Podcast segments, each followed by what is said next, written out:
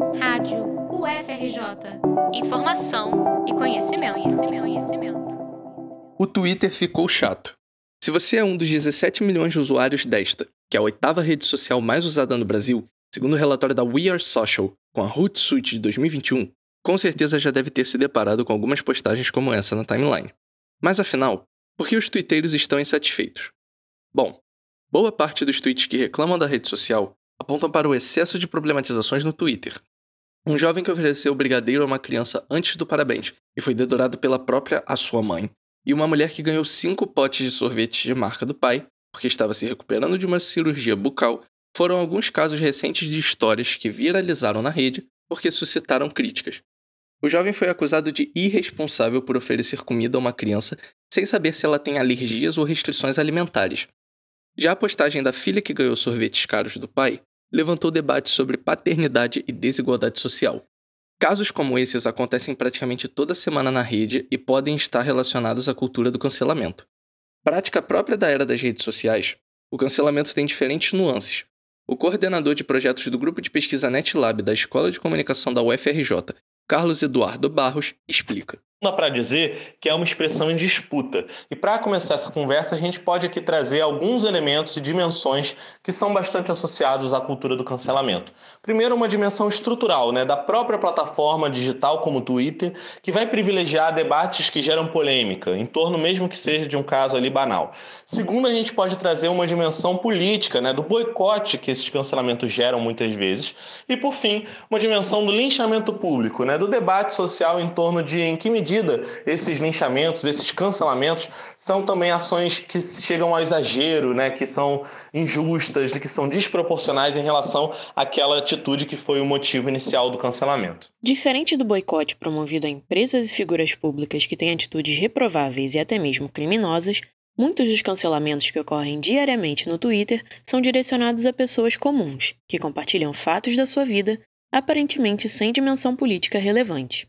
Carlos comenta sobre como a própria rede social pode motivar a eclosão dessas problematizações excessivas e quais os seus possíveis efeitos. Essa sensação de que os usuários tenham a necessidade de se posicionar sobre qualquer tema e o tempo todo tem a ver com o estímulo dado pelas próprias plataformas para gerar engajamento, para gerar né, atenção ali, que tem tudo a ver com o modelo de negócio delas. E de fato, esses debates geram efeitos. Antes de mais nada, é um efeito fundamental do ser humano, né? que é debater em conjunto quais são os comportamentos que a gente tolera ou não na nossa sociedade. É um efeito de produção e construção coletiva da identidade. Mas a gente sabe que isso às vezes ultrapassa e gera outros efeitos muitas vezes nocivos, como quando a gente pensa na ideia do cancelamento como linchamento público. Né? Muitas pessoas já tiveram as suas vidas prejudicadas né, por terem sido canceladas, às vezes por um motivo banal. Por outro lado, a situação não é tão simples, né? Porque muitas vezes escândalos sérios são colocados como se fossem meros cancelamentos. Por mais que as problematizações e cancelamentos estejam presentes em várias redes sociais, é possível identificar características específicas que fazem do Twitter um terreno fértil para esses fenômenos. Além do acesso mais democrático e facilitado à informação permitido pela web, que contribui para a ampliação de debates tanto online como offline, Algumas estruturas da rede do passarinho estimulam a viralização de discussões, muitas vezes rasas, como aponta Bruno Matos, assistente de pesquisa no grupo NetLab. É muito fácil para o usuário final engajar e reagir ao conteúdo com o qual ele concorda ou discorda, seja por meio de uma curtida, um compartilhamento ou um novo tweet. O fato dessas publicações serem extremamente curtas é o que muitas vezes é utilizado como pretexto para a problematização, né?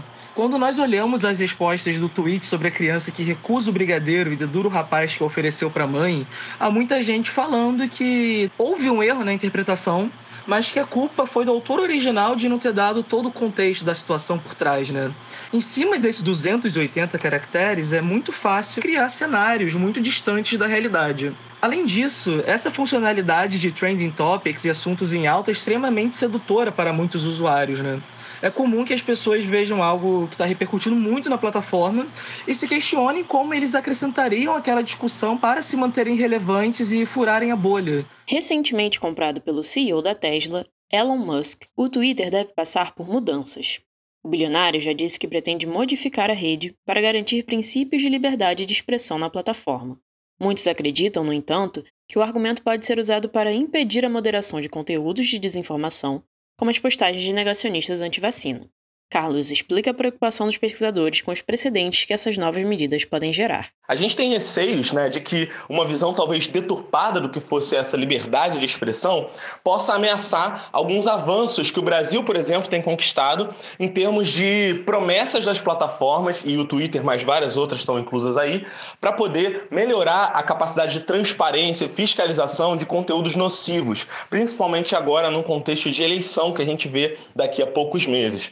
Além de protocolos de moderação de conteúdos menos rígidos, especula-se que Musk possa implementar também o fim dos bots de spam, o aumento do número de caracteres por tweet, uma ferramenta de edição de postagens e a abertura de parte do algoritmo da rede. As ações do Twitter subiram 7% com o anúncio da compra, avaliada em mais de 44 bilhões de dólares. Mas a Tesla, principal empresa de Musk, acabou perdendo mais de 120 bilhões de dólares em valor de mercado. A reportagem é de Carolina Torres e Luan Souza para a Rádio UFRJ.